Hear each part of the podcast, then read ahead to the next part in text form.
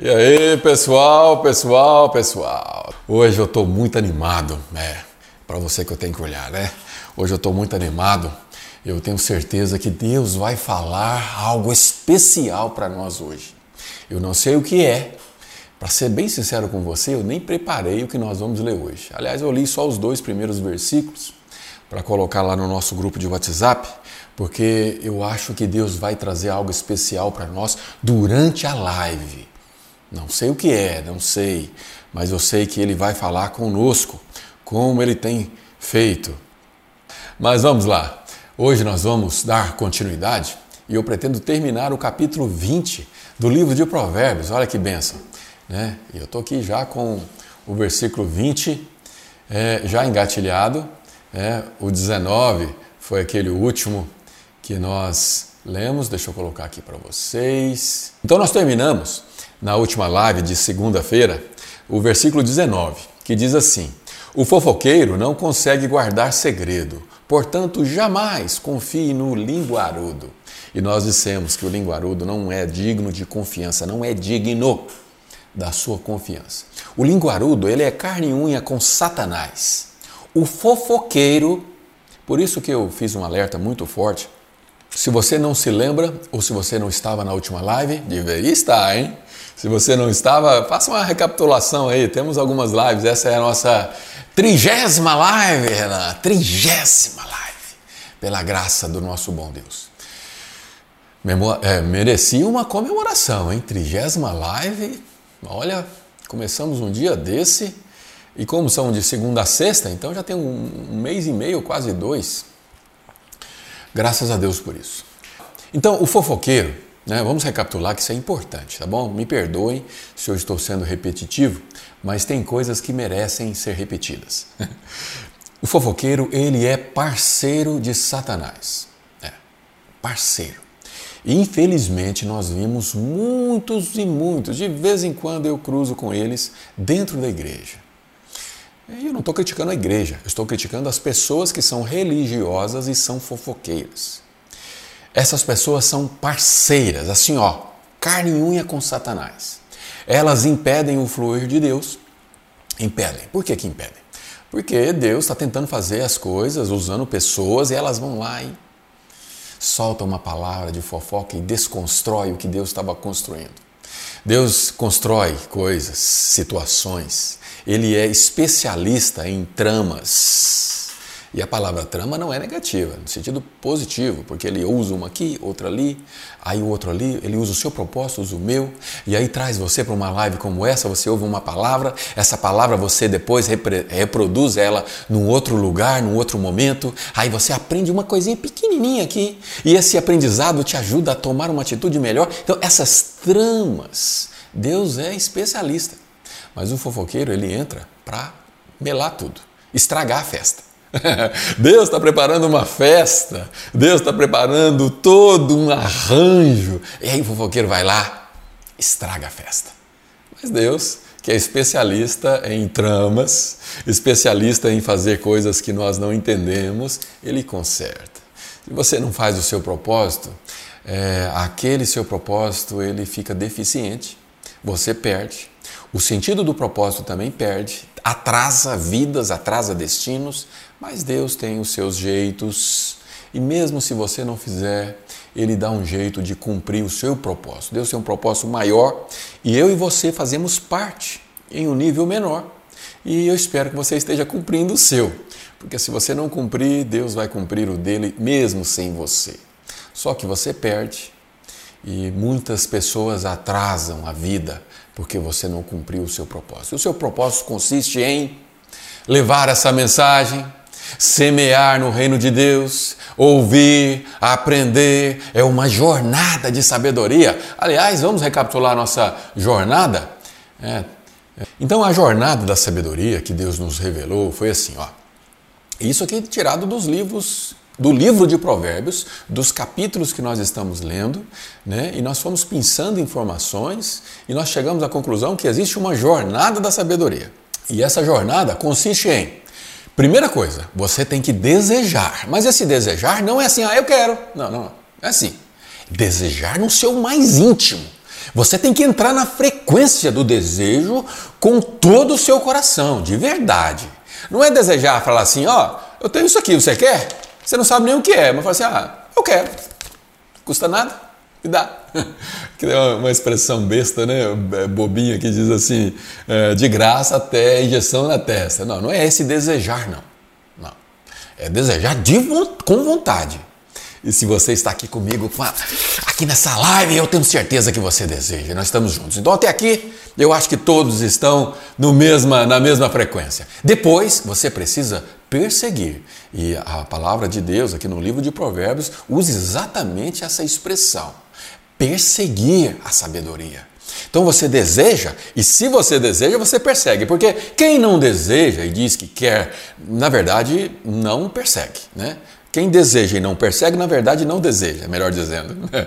Então, se você está aqui comigo, é porque você está perseguindo. Agora, não basta só perseguir, você, você tem que alcançar. Imagine você numa corrida de cavalo e você está perseguindo o alvo e tem alguém na sua frente e você está perseguindo aquela pessoa e você precisa alcançar aquela pessoa. Alcançar. E depois que você alcança, não é igual na corrida de cavalo, é igual na sabedoria. Na jornada da sabedoria, quando você alcança, você agarra. É, agarra como se fosse um grande tesouro, um tesouro inestimável. Você agarra isso com você e depois você o que? Retém dentro de você. Mas não é um retém para ficar só com você. É um retém que, quando você guarda dentro de você, Deus coloca mais. Deus é quem nos dá sabedoria e para isso basta que você peça desejando. E se você pedir desejando, você vai então perseguir, alcançar, agarrar e reter a ponto disso o quê? Transbordar. É. E você transbordando de sabedoria, quando você transborda conhecimento, é sinal que ele está sendo multiplicado dentro de você. Conhecimento é algo que quanto mais você compartilha, mais você tem. Quer um exemplo? Tem um provérbio chinês que diz assim: Dois homens carregam uma sacola de pão, um do lado da rua, o outro do lado da rua. Se esses dois homens cruzarem a rua e trocarem as sacolas de pão, cada um vai para o seu lado com uma sacola de pão, só que era o pão que pertencia ao outro. Eles vão ter a mesma quantidade que tinha na sacola. Nada foi reproduzido. No entanto, se você faz isso com o conhecimento, acontece um efeito bem interessante. Dois homens, um do lado da rua, com cada um com seu conhecimento, sabedoria de Deus. Se eles cruzam e eles trocam o conhecimento, quando eles vão para o outro lado, esse conhecimento, o que, que acontece? Ele multiplica. Um vai com dois conhecimentos e o outro vai com dois conhecimentos. É, os dois conhecimentos eles se multiplicam. Então é isso que nós devemos fazer com o conhecimento. É multiplicar, é transbordar. Só assim você consegue multiplicar. Caso contrário, você vai reter em você e nada vai acontecer. Você não vai adquirir mais, aquilo não vai crescer em você, não vai representar nada para ninguém e não faz sentido. E aí Deus não vai colocar mais. Por que, que não vai colocar mais? Porque você retém e guarda e não fica, morre ali. Você teve todo o esforço de desejar, perseguir, alcançar, agarrar e reteve, mas ficou só para você? Não teve sentido. Você precisa transbordar. Beleza? Combinado? Mas nós vamos começar agora a nossa leitura no versículo é, 20. Né? Deixa eu tirar aqui a nossa jornada linda essa jornada linda. Vamos voltar para o nosso versículo. Então, tiramos aqui a nossa jornada. Vamos, vamos lá. Versículo 20. Então, tá aí na tela, tanto no YouTube quanto no Instagram. Coisa linda. Coisa linda. Quem tem coragem de amaldiçoar pai e mãe, aniquila a luz da vida e viverá na escuridão. Olha, eu preciso corrigir. Na verdade, esse foi o nosso versículo da última aula, não é verdade?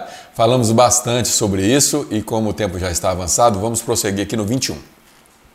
A bonança adquirida no início não é garantia de bênção no final. Esse versículo me faz lembrar daquela história de José, uma das histórias mais, uma das histórias mais lindas da Bíblia, né? José. José houve um momento depois de muito sofrimento, muita situação difícil, Deus em todo momento sustentando aquele homem, né, nas suas dificuldades, foi traído pelos irmãos, foi acusado injustamente, foi preso, né, foi maltratado, foi rejeitado, né, porque ele tinha ajudado ali os prisioneiros, né, o, o copeiro é, e, e o, outra pessoa lá que eu não me lembro, e ele, e ele, é, e ele teve uma oportunidade. É, um daqueles, se eu não me engano, não sei se foi o copeiro ou se foi o outro, falou dele para é, para o, o, governador, o governador não, o, o líder ali do, do Egito, né, que eu já, já nem me lembro mais o, o nome dele, é, e ele então teve uma oportunidade e ele contou o, o sonho para José, que sabia interpretar sonhos, né? E José então ele, ele interpretou que haveria sete anos de muita fartura, né? de, de muita bonança, usando aqui o versículo que nós lemos, e depois haveria sete anos de muita escassez. Né? E ali, é, usado por Deus, aquele homem então é, se tornou governador do Egito. Né? É, o imperador, não é imperador, é, qual o nome? Me fugiu aqui a, a palavra do, do termo ali, político. Mas o fato daquele homem, ele, ele viu o que ninguém tinha visto, né? José. E Deus nos revela aqui para você e para mim que a bonança adquirida no início não é garantia de bênção no final. Precisamos ter é, cuidado e discernimento com relação àquilo que Deus coloca nas nossas mãos. Eu tenho aprendido com Deus que quando algo inesperado chega até nós, um recurso, né, algo é, que nos prospera, algo que é, nos traz paz, né, porque bonança é sinônimo de paz. Né? Bonança é ausência de guerra, bonança. Nós precisamos é, celebrar aquilo e ter o entendimento que Deus tem um propósito naquilo. Você está vivendo períodos de batalhas terríveis, porque há períodos de batalhas terríveis, vales, não é? Mas há também períodos de bonança, nem tudo é só guerra. Embora algumas pessoas. É, você já encontrou pessoas que você pergunta assim, Fulano, como é que você está? Ah, mais ou menos. Ah, e em casa, com o marido, tudo bem? Tudo bem, fulano está bem. E as crianças, tudo bem? Ah, tudo bem, todo mundo com saúde. E no trabalho? É, mesmo jeito, tudo bem. Mas então o que está acontecendo? Não sei, não estou bem. ai, na verdade, a pessoa ela nunca vai estar bem em nenhuma situação. Né? A bonança não faz sentido para aquela pessoa. Está tudo bem no casamento, tudo bem no trabalho, Aliás, a resposta que está tudo do mesmo jeito é porque não está bem, né? Mas isso é um outro assunto. Mas, vamos lá. E nos filhos, todo mundo com saúde. Né? A pessoa tem tudo, mas não está bem. Sabe o que, que falta? Falta uma coisa. O, ingredi o, o ingrediente principal da, daquilo que as pessoas chamam de felicidade. É. Sabe o que, que é? Gratidão. Gratidão. As pessoas têm ausência de gratidão. Porque mesmo em meio às lutas, se você está vivo, já seria suficiente para você ser grato. No entanto, as pessoas vivem momentos de bonança e não sabem aproveitar essa bonança, muito menos achar que aquilo vai é, durar para sempre, porque não vai. Uma vida só de bonança o tempo todo transformaria você em alguém inútil nas mãos de Deus. Deus precisa levar você para o próximo nível. O momento de bonança significa o seguinte: um momento de você respirar e descansar. Imagine você numa batalha. Eu não sei se você, como eu, gosta de filmes épicos. Eu gosto. É, tem filmes é, que relatam aquelas guerras, aquelas batalhas, né? ali na, na, na na Idade Média, né, onde havia só espadas. Eu adoro esse tipo de, de filme. Não por causa do, do sentido sangrento, por causa das mortes. Não, eu não gosto disso, ninguém gosta. Mas por causa dos desafios. Porque, a bem da verdade, nós vivemos, é, nós vivemos desafios dia após dia. Concorda comigo? E a sensação que eu tenho muitas vezes é que nós estamos numa batalha épica Aliás, é, eu costumo usar essa expressão quando eu vou falar com empreendedores. Empreender, principalmente nos dias atuais, onde a concorrência é tão acirrada, é uma verdadeira batalha épica. É, épico. Porque é difícil você empreender. Exige de você um esforço sobre-humano. Mas o fato é que a nossa vida, seja de um empreendedor ou não, ela é uma batalha.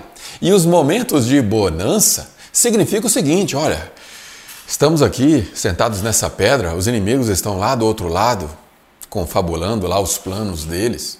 E nós estamos aqui agora num momento de descanso, bonança. Vamos renovar a nossa, a nossa força, vamos amolar o nosso, a nossa arma, hein? vamos apontar as nossas flechas, vamos preparar o nosso armamento. E é assim na nossa vida. Talvez um momento de bonança que você está vivendo, não ache que isso vai durar para sempre. Não é garantia de que isso vai ser assim amanhã, porque não vai. Não, não vai. E que bom que não vai, porque você vai para o próximo nível, para a próxima batalha. A batalha só termina lá na glória. Lá sim nós vamos ter bonança e muito mais do que isso. Nós vamos ter galardão, nós vamos ter muitas outras coisas que o nosso entendimento não consegue nem entender. Mas aqui, aqui não. Aqui é luta, é, é batalha. E se você está vivendo bonança, aproveite para amolar o seu machado, afiar a sua espada, preparar o seu arco, conferir, ver se está tudo em ordem, curar suas feridas. Mas faça isso com alegria, com gratidão. O, o coração amargo, o coração azedo, você afasta pessoas você se afasta do seu propósito. É, você afasta você mesmo daquilo que Deus tem para você e não duvide, o que Deus tem para você é algo bom. Eu é que sei que pensamentos tenho a vosso respeito, pensamentos de paz e não de mal, para vos dar o fim que desejais. Deus tem pensamentos a seu respeito. E você? Que tipo de pensamentos tem rondado a sua cabeça? São pensamentos de paz? Ou será que são pensamentos de mal? Pare de pensar coisas ruins. Pare de achar que o problema está em você. Pare de achar que o seu negócio não vai para frente. Pare de achar que a sua vida é uma droga. Pare de achar que os seus filhos são inferiores. Pare de achar que o seu casamento não vai para frente. Pare de achar coisas ruins. Comece a pensar pensamentos de paz, pensamentos de bondade e aproveite a vida que Deus tem te dado com alegria, com gratidão, porque só assim, só com gratidão, você vai conseguir expressar o que Deus tem feito através de você. Nós estamos muitas vezes preocupados com o que Deus tem para fazer para nós mas comece a se preocupar com o que Deus tem que fazer através de você. Você precisa entender que você é um instrumento, uma ferramenta. Então, realize o seu propósito. Se eu pego aqui essa caneta, ó, que canetinha simples e eficiente. Se eu pego essa caneta e eu escrevo com ela, ela está cumprindo o seu propósito. Mas se eu pego essa caneta linda, simples e eficaz, é, que marca que ela é? Não é nem aquela marca conhecida. Mas se eu pego essa caneta e ela não escreve, eu tenho o costume de fazer o seguinte: quando eu pego uma caneta assim, eu jogo no lixo na hora. Sabe por quê? Porque uma caneta que não escreve, ela vai me passar raiva agora, ela vai me passar raiva amanhã. É, todas as vezes que eu pegar essa caneta, ela vai me passar raiva. Quando Deus pega a sua vida para usar, ele tem sentido prazer no propósito que você tem? Ou será que você tem passado raiva em Deus? é, Deus passa raiva com muita gente, saiba disso. Deus pega uma ferramenta, que é a sua vida ou a vida de pessoas, e na hora que ele mais precisa, ele encontra o quê?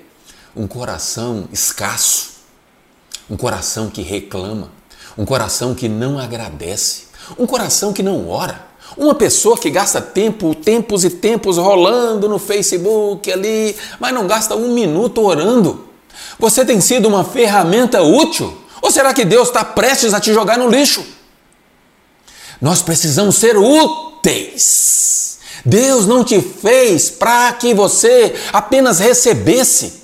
Como essa jornada do conhecimento, você precisa transbordar. Transbordar do que Deus tem feito na sua vida e não reter e não ser um obeso de bênçãos. Não, você não foi feito para ser obeso de bênçãos. Você foi feito para ser uma pessoa que transborda o que recebe, um canal para que Deus possa te usar através de você. Portanto, se você está vivendo a bonança desse, desse momento da sua vida, saiba que não vai ser assim. E que bom que não é assim. Que bom que as batalhas estão sempre constantes, porque só assim você vai para o próximo nível.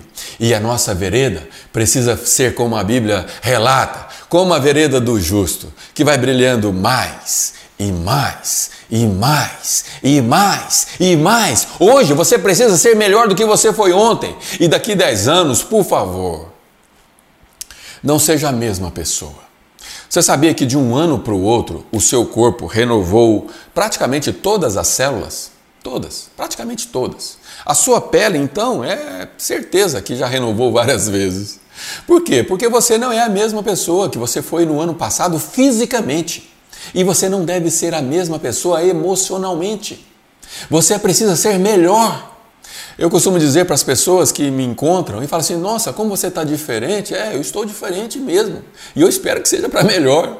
O fato é que eu não sou a mesma pessoa que eu era um ano atrás, muito menos a que eu era dois anos atrás, e muito menos ainda o que eu era dez anos atrás. Não, eu não sou e não posso ser. Você não pode ser a mesma pessoa.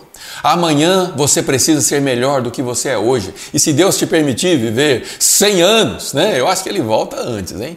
Sei não. Não vou dar datas, né?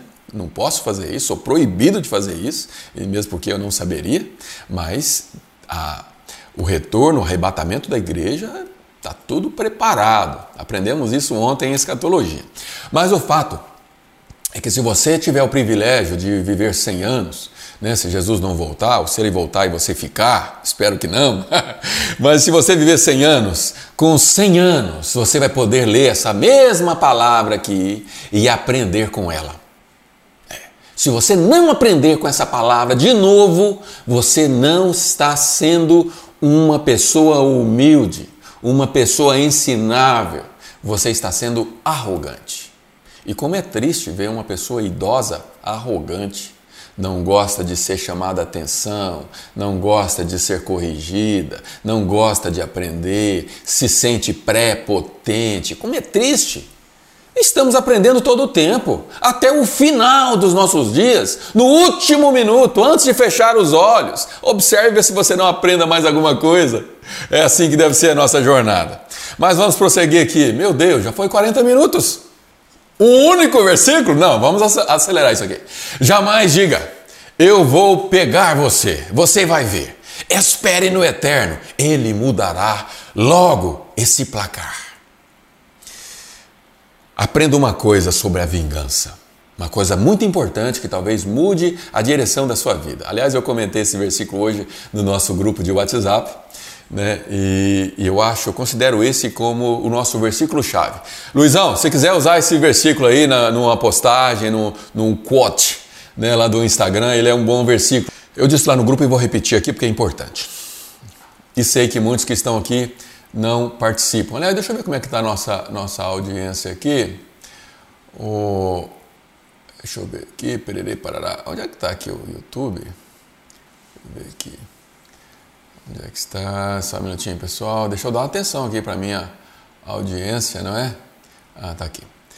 Ok, 19 pessoas, não está uma audiência muito boa. Cadê o pessoal que não clicou no gostei ainda? Não, 20 pessoas simultâneas. É, clica no gostei aí, pessoal. Se temos 20 simultâneos e 13 gostei, tá de brincadeira. Vocês estão comigo ou não estão? Clica no gostei. Se você não gostou, não estou entendendo o que está acontecendo. Clica aí no gostei. 129 reproduções, porque a pessoa entra e sai, né? Então clica no gostei, clica aí no, no compartilhar. Vamos nos ajudar a, a ampliar essa mensagem, né? Vamos nos ajudar aí. Beleza. No Instagram tá bombando, né? Entre aspas, 17 pessoas. Ao todo temos aí umas 35 pessoas, né? 37 pessoas.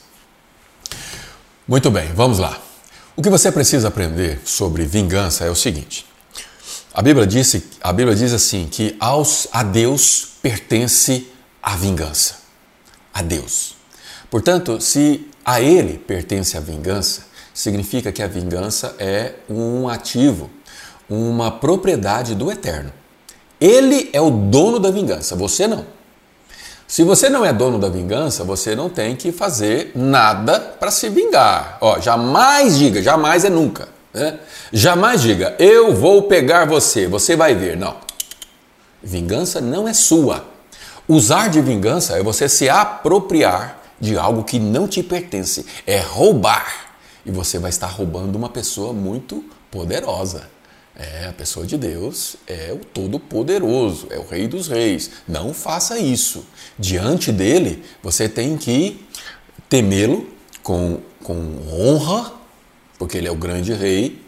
Diante dele, você o adora, você se prostra diante do grande rei, você entra por suas portas com ações de graças, ou seja, com presentes. Lembra daqueles filmes né, da Idade Média, né, onde tinha aqueles reis né, Salomão mesmo, no seu trono, ele recebia reis distantes. E os reis, eles mandavam, antes deles chegarem, presentes.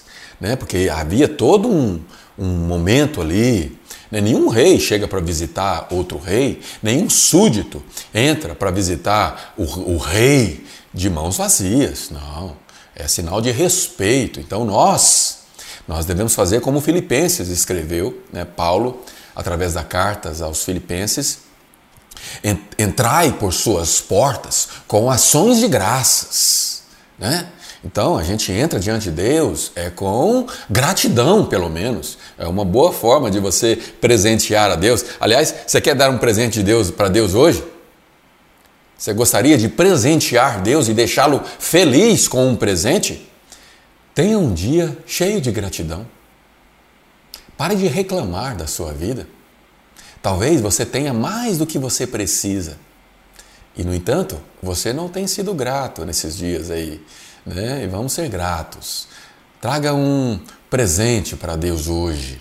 Se comprometa a ter um dia inteiro cheio de gratidão. Isso vai te ajudar a exercitar o hábito de ser grato. Mas vamos lá. Quando você entra diante de Deus, você entra com presentes. Você não entra para roubar dele. Imagine, você chegar diante de um grande rei com a intenção de roubá-lo. Pois é assim que você faz quando você deseja vingar de alguém. É você roubar de Deus. A vingança pertence a ele. Espere no eterno, ou seja, ele é o dono, ele deixa ele, deixa ele vingar, é. Deixa ele vingar. Agora, sabe o que você tem que fazer? Ao invés de você se vingar, você precisa perdoar. É. As, a, os opostos né, do, do evangelho são maravilhosos. Né? O mundo te, te diz o seguinte: eu já vi pais dizer para os filhos o seguinte, filhos pequenos, né, filhinho de quatro anos como Azai, eu já vi pais dizer o seguinte: olha, se alguém te bater, você bata nele. Se imponha lá na escola. que que é isso? Não, não, não. O Evangelho diz outra coisa. É, se alguém bateu desse lado aqui, ó, oferece esse. O mundo não entende isso, isso é, isso é loucura, né? A palavra de Deus é loucura para os sábios desse mundo. Mas para aqueles que entendem essa sabedoria de Deus, é o poder de Deus poder de transformar. Né? A nossa atitude de humildade precede a honra que vem logo em seguida. Agora, os arrogantes, os orgulhosos, bateu, levou, precede o quê? A queda. Portanto, a vingança não pertence a você. Não, larga isso para lá. O que você tem que fazer é perdoar. Espere no eterno, ele logo, logo mudará esse placar. É, mudará esse placar. Porque Deus é que vinga, não porque você quer que aquela pessoa sofra, porque você precisa perdoá-la. Mas é porque o Deus que fez todas as, as leis, ele determinou o seguinte: tudo que aquilo que você plantar será semeado. Acabou. Tudo que você plantar será semeado e acabou. É simples assim. Né? Então, se alguém fez mal para você, deixa que Deus, com a sua lei da semeadura, ele mude esse placar. Versículo 23: O Eterno odeia a trapaça no mercado. Balanças enganosas ofendem demais. E aqui nós poderíamos falar sobre o óbvio, né?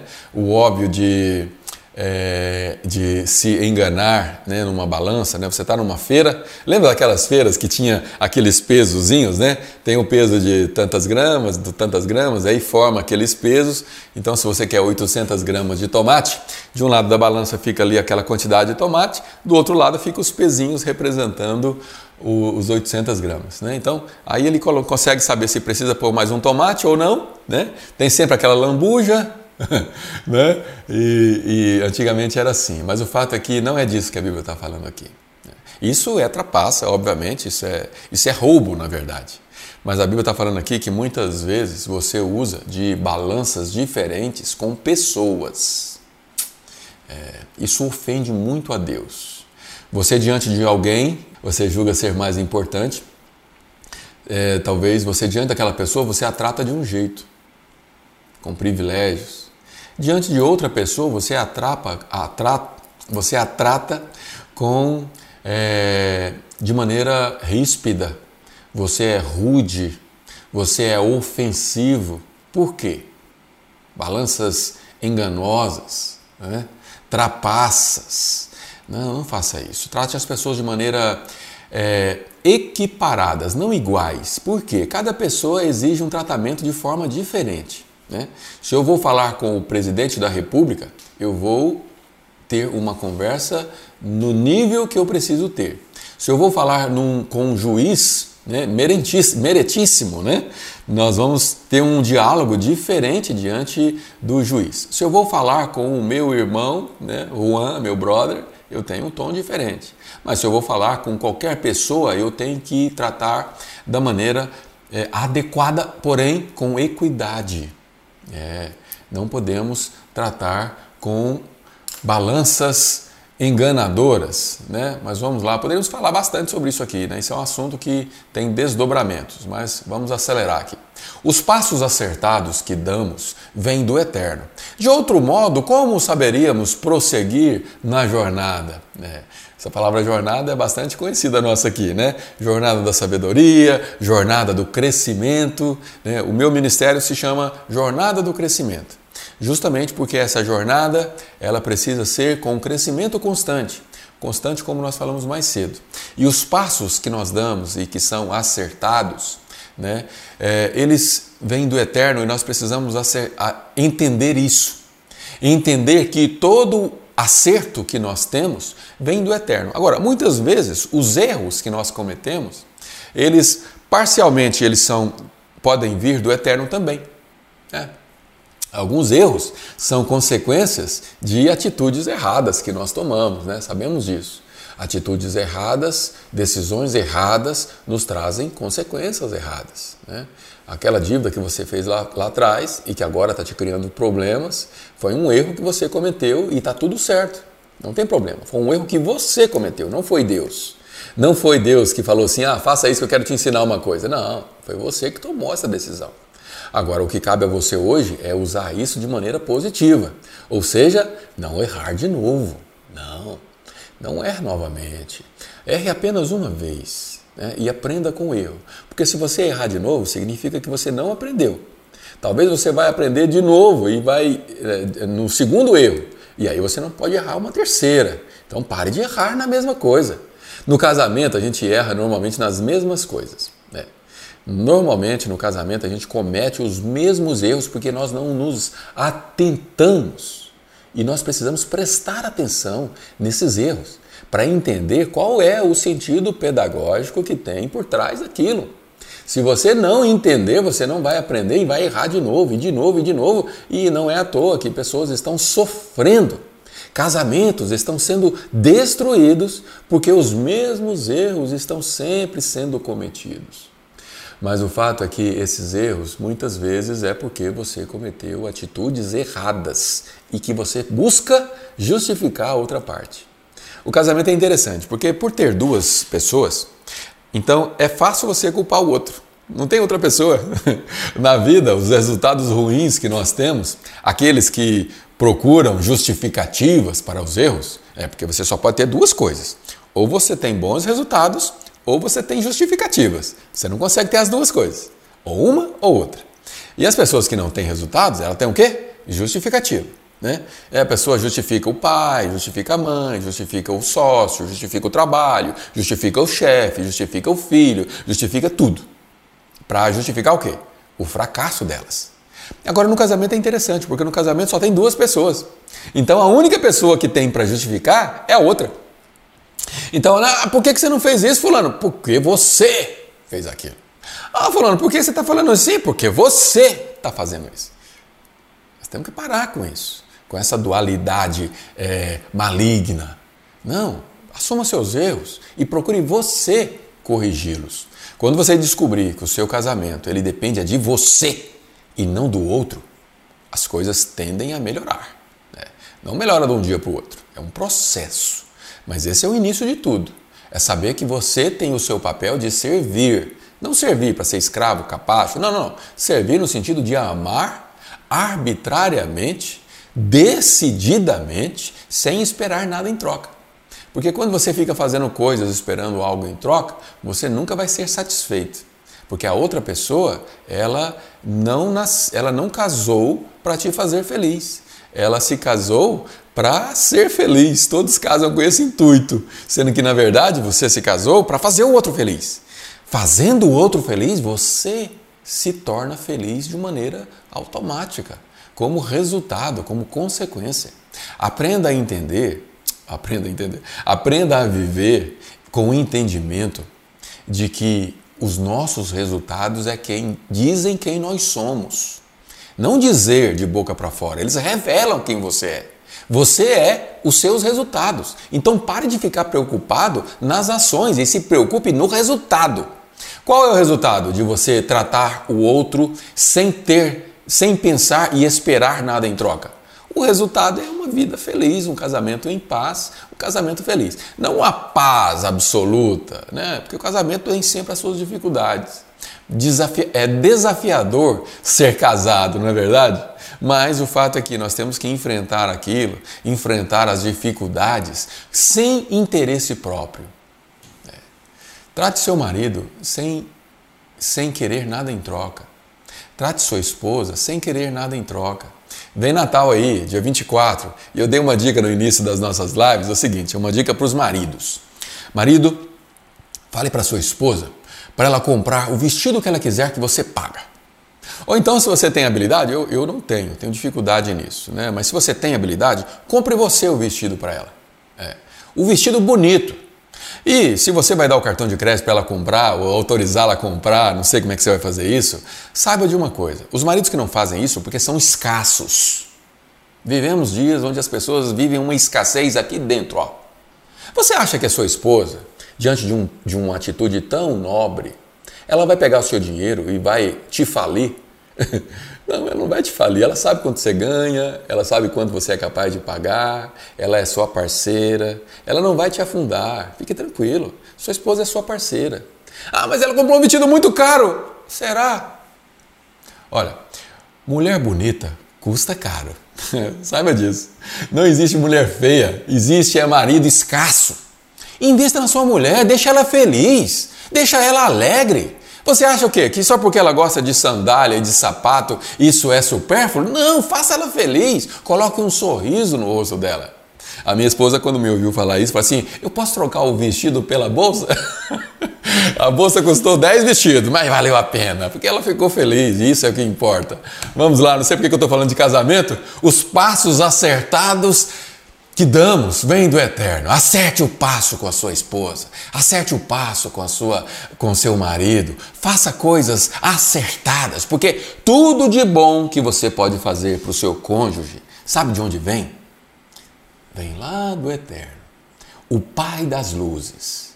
Como disse Jesus, tudo que é bom só pode vir dele. Só ele é bom. Então faça coisas boas, que você, está faz... você estará fazendo coisas vindas de Deus, através de você, não por você. Para de pensar em você. Você não tem que ganhar nada. Você tem que fazer alguma coisa por alguém. Você tem que dar, ser generoso. Você tem que abençoar. Para de ficar querendo. Ah, eu quero, eu quero, eu quero. Para.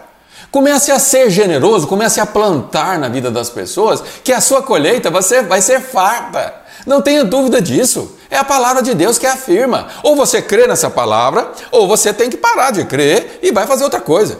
É, vai, vai, vai, vai, vai fazer outra coisa. Agora, saiba de uma coisa: essa lei da, da semeadura, que tudo que você planta, você colhe, não depende de Bíblia, não depende de Deus, não depende de nada religioso, é a lei da vida.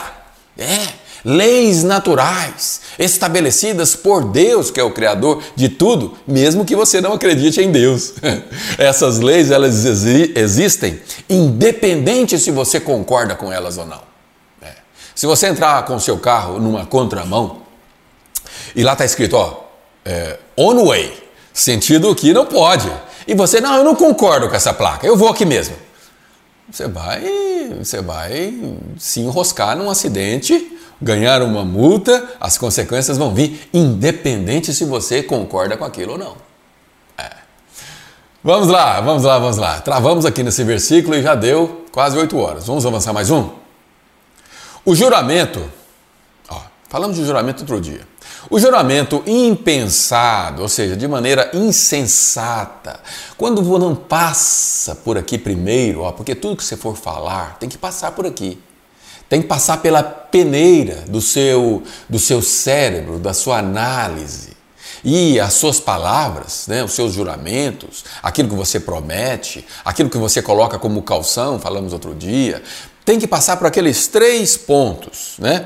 Pacificação, né? Tem que ser pacífico. Para de semear guerra, discórdia, não, seja tem uma palavra, um juramento, seja qual for o que você for dizer, precisa ser pacificador.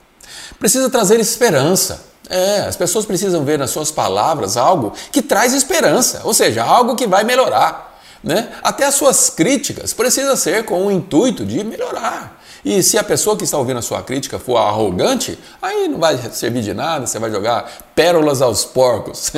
e, acima de tudo, precisa ser regada daquela pitadinha importantíssima: amor. Né? Mas vamos lá, o juramento impensado, ou seja, não passou por esses três, três análises, é uma armadilha. É, uma armadilha, um laço para fazer o quê? Para te aprisionar, para te derrubar, para te impedir, para te bloquear. É, e talvez para te matar. Satanás tem um objetivo, que é matar, roubar e destruir. Então ele tem, ele tem objetivos bem, bem definidos contra nós. Cuidado, diz aqui. Mais tarde você vai querer se livrar. É. Quando você fala algo que você pode se arrepender depois, cuidado. Você pode querer se livrar e não conseguir. Todas as palavras que você profere, elas não voltam. Não voltam. Você falou algo para uma pessoa que ofendeu ela, Desculpas não vão resolver. Muitas vezes a pessoa não vai te perdoar. Deveria, né? Mas muitas vezes não vai. Um relacionamento pode ser destruído, ou pior ainda, você pode destruir relacionamento dos outros. Por causa de quê? Da língua. Sabe o que você tem que fazer com a sua língua, se você tem esse hábito? Aprisioná-la dentro de uma muralha de dentes. Sabe esses dentes que você tem? São muralhas. Feche. Aprisiona sua língua se você é fofoqueiro e para de trabalhar com Satanás para destruir vidas, destruir pensamentos, destruir é, sonhos. O, a pessoa que ingenuamente, que não participou da nossa última live de, de, de segunda-feira e que ela abre os seus sonhos para o fofoqueiro, aquele fofoqueiro vai destruir o seu sonho. Destruir. Ele vai contar para os outros ele vai, ele vai é, desfazer do seu sonho. É. E mesmo a pessoa que te ama, o mais triste do fofoqueiro é que ele fala mal e ele, e ele fala para todo mundo de tudo, tudo que vem na boca, não tem sensatez, é tudo impensado. O fofoqueiro não pensa, ele, ele fala sem pensar. Ele destrói filhos, marido, esposa, pais, amigos, ele destrói. Destruir sonhos é destruir destinos. Quando Deus coloca um sonho na sua mente, um desejo de realizar, aquilo veio da eternidade. Você precisa realizar aquilo. Deus está contigo. Realize, avance. Mas evite conversar com um fofoqueiro. Evite pensar com pessoas que, que falam sem pensar. Para que elas não destruam o seu sonho. Tire o seu sonho da gaveta. Coloque ele para fora Eis que coloco de você, diante de você, um novo caminho, diz a palavra de Deus através do profeta Isaías. Um caminho no ermo, um caminho no deserto. Se levante e anime-se, avance. A palavra de Deus para você sempre vai ser: venha, volte, volte para Ele, mas ao mesmo tempo é avance, avance, produza, prossiga, avance. Não fique aí caído, não fique aí prostrado, avance, se levante. Essa é a palavra de Deus para a sua vida e nós vamos ter que parar por aqui, porque já deu 8 horas e eu não quero me avançar muito. Não falta muito, falta 26, 27, 28, 30. Falta cinco versículos, né? E eu não quero fazer corrido, né? não quero. Amanhã a gente termina, amanhã é quinta-feira, a gente termina com calma e vamos parar aqui no 25. E agora nós vamos orar para que Deus nos ajude a termos um dia debaixo dessa palavra. Quero agradecer a vocês que estão aí comigo nessa nossa audiência de hoje e quero convocar vocês para serem é, um proclamador dessa mensagem. Mesmo que você tenha compartilhado aí durante a live, compartilhe durante o dia, né? comente, Traga mais pessoas. Se cada um de vocês trouxerem uma única pessoa, essa audiência dobra. Pode ser? Vamos fazer esse compromisso comigo? É? De repente, o que Deus quer de você é que você participe. Às vezes, nós não temos clareza do nosso propósito, mas nós podemos potencializar o propósito de alguém. Né? Então vamos potencializar comigo esse propósito que eu tenho, que é levar essa mensagem mais adiante. E agora nós vamos orar. E eu quero pedir para que você feche os seus olhos. E mais uma vez eu vou orar pelo missionário Joaquim, que está lá agora na, em Vitória da Conquista. Ele saiu 4 horas da manhã de carro. Ah, não sei se foi de carro, mas ele foi para a Vitória da Conquista se tratar daquele descolamento da retina. Problema seríssimo, problema oftalmo. E mas Deus, ele adora resolver problemas seríssimos, porque ele é especialista em fazer o impossível. Ninguém mais consegue fazer é, mais do que Deus. Porventura há alguma coisa difícil demais para Deus?